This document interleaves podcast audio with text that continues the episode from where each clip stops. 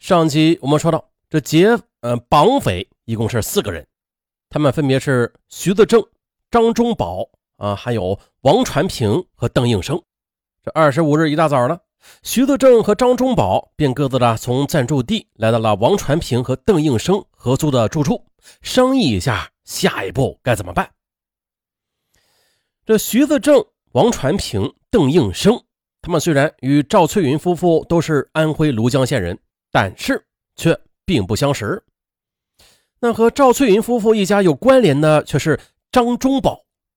这张忠宝的二姑与赵翠云是一个村的，几年前先后来到北京打工，都是暂住在大红门地区。两家时常是相互走动走动。后来呢，张忠宝和侄子张平宝来京后的，便借住在二姑家里。哎，就这样的，张忠宝也就认识了赵翠云一家。而就在去年的十一月底的时候，张忠宝在路上碰到了侄子的同学徐自正。这徐自正前一段做生意是亏了本儿，正在发愁找不到发财的门路呢。张忠宝也是整日的无所事事，坐吃山空，啊，尽挨人的白眼儿啊，由此呢，这两个人便惺惺相惜起来，唏嘘感慨了一阵临走时，这徐自正撂下一句话：“啊兄弟啊，留心一点。”有好买卖的话，我找人干。啊，这个好买卖，张忠宝是心领神会的，他没敢声张，对侄子张平宝也没有提及。今年一月中旬的，徐子正找到张忠宝的住处去玩，问他选好目标没有啊？张忠宝略微思索了一下，说：“这赵翠云夫妇生意比较稳定，估计这家中吧，呃，得有个十几二十几万的。”而且啊，他们家有一个十一个月大的男孩，是他家的命根子，应该是个好买卖。徐子正找来同乡王传平、邓应生，于是他们四个人一拍即合了，进行了周密的策划之后的，张忠宝便负责摸清赵家的情况以及打探消息，徐子正等三个人便实施绑架，并且准备作案工具，啊，三把刀，还有破布条等等。于是，一月二十一日的四个人又进行了一次预演。啊，万事俱备，只欠东风。二十二日的张忠宝又摸清了赵翠云的丈夫，呃，张恒宝去了广州进货了，并且又对赵翠云的出行规律又确定了一遍。二十三日早晨，便发生了开头那罪恶的一幕。这孩子抢到手了。他们就按照事先的计划，将孩子放在王传平和邓应生合租的住处，由徐子正和王传平的老婆负责照看。他们对这两个女人交代说：“啊，这孩子吧，啊，这孩子的父母欠他们钱，嗯，来拿钱才能换孩子。那你们呢？这几天啊，尽量别让孩子出声。”两个女人和孩子便被反锁在了平房里，房间里呢，也是备足了吃的、喝的、用的。只有天黑的时候，哎，这才让这两个女人啊出来透透气儿。那由此对外便造成了一种此处无人居住的假象。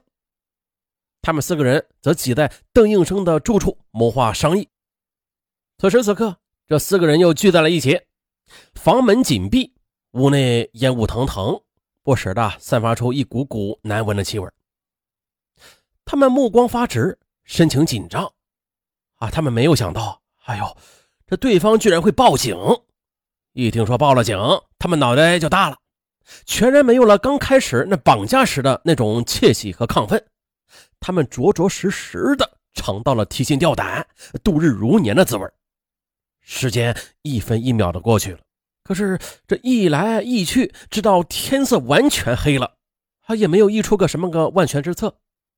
这一夜，四个人同样的。都没有睡着。咻，镜头一转，那从星期一上班到现在，民警陈洪生已经接连三天没有回家了。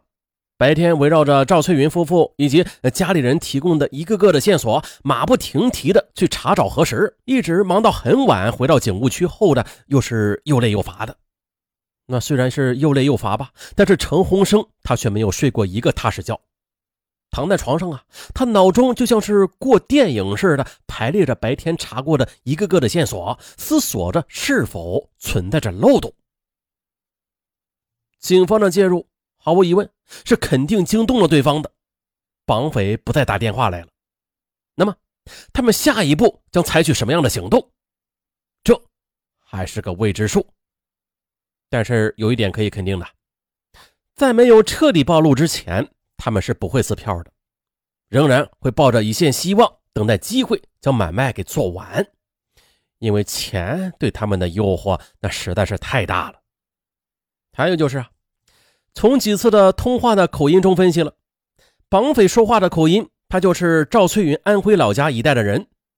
那么，这侦破工作就应该在赵翠云夫妇周围的亲朋好友中展开的，啊，或许能够从中找到线索。这时，警长王一平、副警长朱延杰、民警陈洪生，那已经对案情进行了反复的研究了。二十六日下午四时，赵翠云夫妇匆匆的来到警务区，报告了一条重要的线索，说，上午八点多钟的时候。赵翠云一家寄居在其哥哥嫂嫂家，他们一起商量着如何发动亲朋好友去广泛的打听孩子的下落呀。哎，这时赵翠云的嫂子的堂弟张平宝对赵家的孩子被绑架一事也是极为的关注。他提到：“哎，呃，我有个同学叫徐子正，他挺有门路的，呃，结交的人呢也挺广。”不妨啊，找他去打听打听。于是呢，张平宝便上午出去转了一圈回来。哎，你别说啊，还真的带回了有关孩子下落的消息。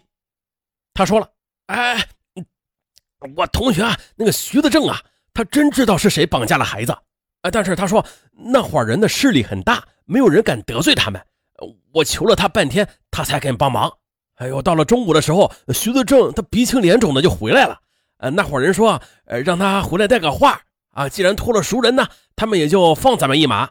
呃，这赎金降低，拿出十万元就成，并且不准通过警方啊。双方呢要私了，否则他们就撕票，绝对不客气。好吧，尽管张平宝他一再央求这赵翠云夫妇不要将这一情况报告给警方，啊，说啊他的同学为此事已经挨了打了啊，实在是对不住人家，就私了算了。但是赵翠云夫妇那私下又合计了，那如果真的按照他们的要求去私了的话，那我们把钱交过去，这孩子就能安然无恙的回来了吗？还有啊，如果这次让他们得逞了的话，那不知道还有多少人会遭此厄运呢？岂能让这伙歹徒逍遥法外呀？不行，必须依靠警方。找了个借口，赵翠云夫妇便悄悄的来到了警务区。那及时的将这一情报汇报给了民警陈洪生。好，这一情况毫无疑问的是为案情带来了一线转机。由此，张平宝和徐子正便进入了民警们的视线。又经过一番紧急的磋商之后的，这民警陈洪生便向赵翠云夫妇做了如下的部署：一，无论是张平宝、徐德正是否参与此案吧。那为了孩子的安全起见，就假意同意私了，督促他们加紧做中间说和工作。二，通过张平宝、徐德正能稳住这绑匪一伙啊，就伺机的去找到突破口。三，让张平宝继续的与对方交涉，必须让对方拿出物证证实这赵翠云的孩子，而且啊是毫发无损的，这才能给钱。四。